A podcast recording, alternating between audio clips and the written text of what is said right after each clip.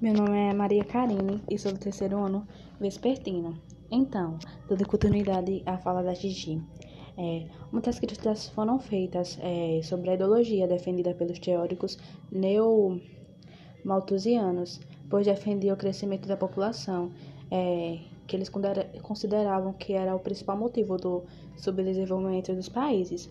Por isso, por isso os seus representantes defendiam tanto o planejamento familiar e os programas de natalidade, como o uso de anticoncepcionais, por exemplo, que também é, a professora falou na aula, em, em uma aula de geografia.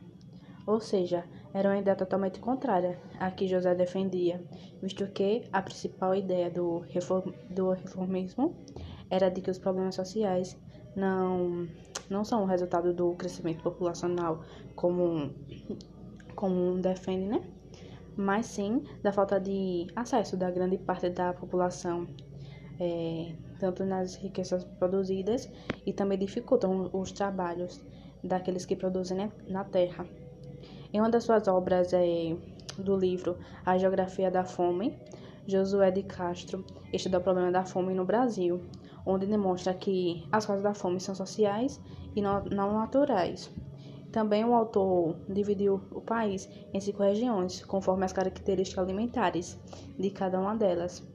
É, ele citou que o Nordeste era, o Nordeste era úmido é, e foi vítima da colonização, que destruiu o ecossistema para substituí-lo para a cultura da cana-de-açúcar, por exemplo, impedindo assim a produção de alimentos necessários para a população. E no livro, também ele transfere o seu raciocínio para a escala mundial, constatando que o subdesenvolvimento é sim uma consequência do processo de colonização, regionalizando sua análise entre os continentes da América, da África, da Ásia e da Europa.